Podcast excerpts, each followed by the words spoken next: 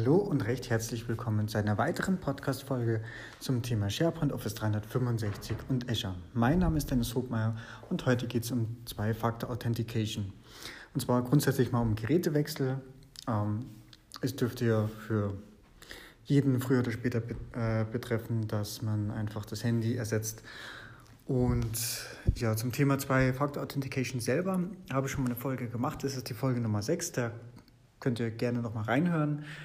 Und ähm, einfach ganz kurzes Wrap-up kennt, glaube ich, grundsätzlich mal jeder. Äh, bestes Beispiel aus dem Online-Banking. Ich, bevor ich eine Überweisung tätige, brauche ich eben noch eine PIN, um die Transaktion abzuschließen, um zu verifizieren, dass ich auch wirklich der bin, der ich bin. So, und das gleiche gibt es eben für Office 365 und für viele andere Plattformen eben auch. Äh, eigentlich so ziemlich, ja, alle gängigen Plattformen. Ähm, dabei gibt es eigentlich zwei gängige Apps. Also einmal der Microsoft Authenticator, beziehungsweise heißt eigentlich im äh, Store, also Apple Store oder im Google Play Store nur Authenticator und bei Google eben ähm, Google Authentication muss ich direkt kurz spicken. Äh, genau, von Google heißt Authenticator und ja, von Microsoft auch. Ne? Siehe da, mittlerweile heißen beide identisch. Nur das Symbol ist unterschiedlich. So, und damit kriege ich aber mehrere äh, Accounts mit rein. Ich habe äh, eben eine, einen zusätzlichen Faktor, eine ID, was ich vielleicht früher noch mit per RSA-Drucken rumschleppen musste. Und heutzutage kriege ich das eben ganz einfach per App aufs Handy. Und damit ist halt leicht, dass ich auch ganz viele andere Dienste damit absichern kann und dann kann mir jemand meinen Benutzernamen und mein Kennwort grundsätzlich klauen oder sniffen oder ne, gerade öffentliches WLAN, wie auch immer. Ähm, der bräuchte noch meinen dritten Faktor, meinen Code und den habe ich auf dem Handy. So, und wenn ich das Handy jetzt austausche, dann muss ich eben ein paar Sachen berücksichtigen. Daher einfach hier an der Stelle ein paar Tipps. Ich habe das jetzt schon zweimal gemacht und ist halt ein bisschen, oder dreimal gemacht, ist halt ein bisschen nervig. Ja, weil dann sitzt man halt dann vielleicht erstmal wieder zwei Stunden dran und überall äh, die Accounts umzuswitchen. So, also allererstes mal wichtig, äh, am besten eine Checkliste irgendwo machen, wo man überall Zwei-Faktor-Authentication überhaupt einrichtet. Ähm, das kann nämlich sein, ne, wenn es jetzt, ja klar, natürlich zum einen Office 365, wenn man das jetzt aber grundsätzlich mal ein bisschen weiterdenkt, dann nehme ich das halt, was weiß ich noch für Facebook her, für Domain Management, für ähm, ja, alles, was mir irgendwie unter die Finger kommt, Microsoft Personal Account, dann habe ich noch einen Google Account und so weiter. Also ich denke, dass wir alle irgendwie genügend Accounts haben und alle bieten äh, die Möglichkeit, eben Zwei-Faktor-Authentication zu verwenden oder fast alle ne? oder ganz viele. Und es ist immer eins, eins von dreien, also entweder gibt es eine eigene App äh, oder es wird die Microsoft ID verwendet oder dann damit die Microsoft Authenticator App oder ich verwende irgendwo die Google, den Google-Account oder dann die Google Authenticator-App. Oder wenn alles nichts geht, dann gut, dann bleibt am Ende meistens eine SMS, ist dann an die Handynummer gebunden. So, also diese zwei Checklisten würde ich führen. A, Handynummer und oder wo ist die Handynummer eingetragen, wo brauche ich die dann für eine Zwei-Faktor-Authentication und das zweite ist, wo habe ich wirklich Zwei-Faktor-Authentication aktiviert. Mittlerweile ist es ja auch bei Office 365 eine äh, sogar vom, da gibt es ja so ein äh, Security Scoring mittlerweile und da ist eines der ersten Punkte, sichere all deine Admin-Accounts mit Multifactor Authentication ab. So, und das bedeutet aber auch, dass eben zum einen ich eben nicht nur einen Admin haben sollte, sondern ich sollte mindestens zwei haben, also so oder so. Und dann sollten, wenn ich all die mit Multifaktor absichere, dann am besten auch auf unterschiedlichen Geräten. Also gerade was jetzt vielleicht kleinere Umgebungen betrifft, dann habe ich halt, keine Ahnung, zwei Handys oder ein Tablet und ein Handy. Ähm, ich meine, es gibt grundsätzlich eigentlich überall noch so diese alternativen Benachrichtigungsvarianten oder Restore-Codes oder was auch immer, dass ich mich noch anrufen lassen kann oder dass ich äh,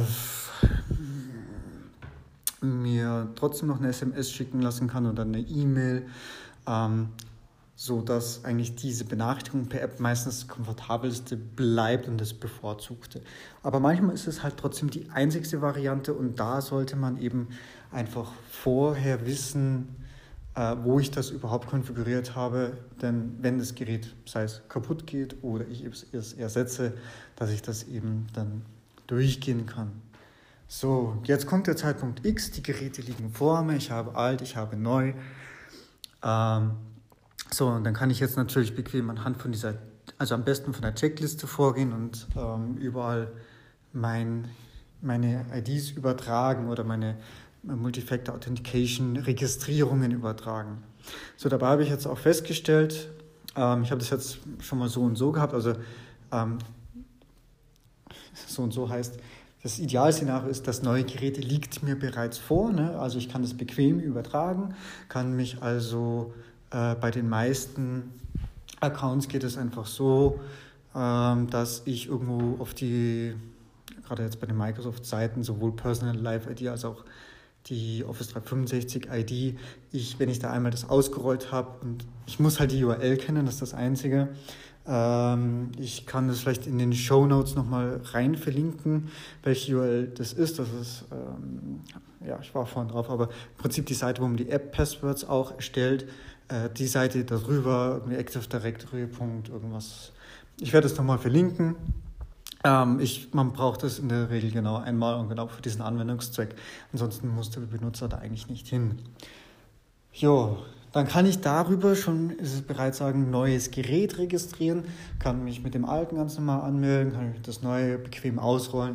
So, und dann ist in dem Moment, wenn ich das umgestellt habe, muss ich das dann bereits einmal mit dem neuen Gerät einmal mit dem Multifactor Authentication bestätigen und damit ist es ausgerollt, einmal geprüft, dass es auch funktioniert und kann damit das alte quasi verwerfen. Also das mache ich dann natürlich einmal mit allen Accounts, Admins, was auch immer ich hier in den Apps eingetragen habe. Und eben da die Empfehlung nicht nur bei den Apps durchschauen, ähm, also sprich Authenticate Apps, da habe ich ja dann die Liste an Accounts, äh, was weiß ich, meine Admin mein Admin, mein normaler User, mein anderer Tenant, mein Microsoft Personal ID aufgelistet, aber trotzdem immer die Checkliste halten, weil manchmal sind halt noch Sachen, an die man vielleicht nicht denkt, wo dann vielleicht nochmal die Bank-App dazwischen ist äh, und das in einer anderen App und da hat man dann nicht dran gedacht. Weil das ist dann meistens immer problematisch, wenn ich das dann tatsächlich das Gerät lösche und ich hinterher feststelle, oh verdammt, da war doch noch eine Zwei-Faktor-Authentication. Da bin ich nämlich wirklich auf diese Recovery angewiesen oder im Worst Case muss ich dann tatsächlich mit dem Betreiber des Dienstes in Kontakt treten und sagen, das, ich habe mich jetzt irgendwie ausgesperrt.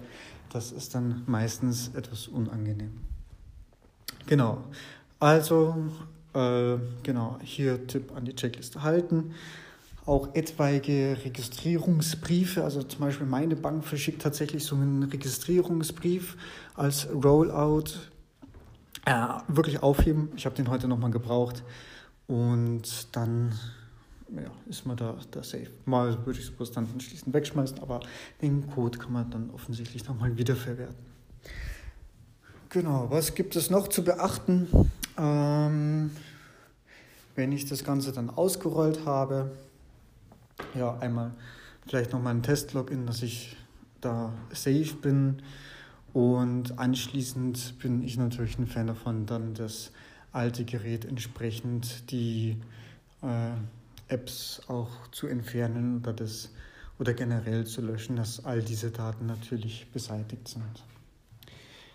Dieses Vorgehen geht, ich habe das jetzt an den Beispielen von der Microsoft Authenticator App ein bisschen beschrieben, geht aber genauso auch für die Google Authenticator App. Und ähm, äh, Facebook ist auch Teil davon. Also Facebook nutzt zum Beispiel Google Authenticator, Social Media, Instagram, Twitter. Äh, ja, ganze Microsoft-Plattform. Also, wie gesagt, ist mittlerweile schon sehr weit verbreitet und eben, ja, da nochmal der Hinweis. Die Folge Nummer 6 behandelt das Thema schon mal. Und ja, in diesem Sinne wünsche ich euch viel Sicherheit mit und viel Freude an Zwei-Faktor-Authentication oder Multifaktor-Authentication.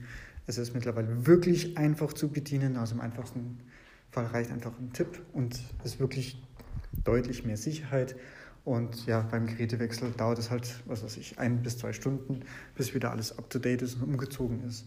Und damit kann ich mich aber auch sorgenfrei in öffentlichen WLANs bewegen, mich trotzdem äh, an Umgebungen anmelden, wo ich weiß, ja, selbst wenn jetzt jemand mitsnifft oder eine Brute Force Attacke probiert, dann reicht das nicht.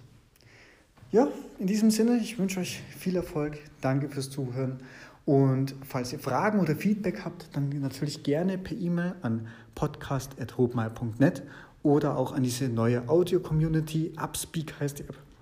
Dort kann man einfach per Audio Fragen stellen und ich schaue da regelmäßig rein, um da auch ja, zu antworten. Also in diesem Sinne, tschüss.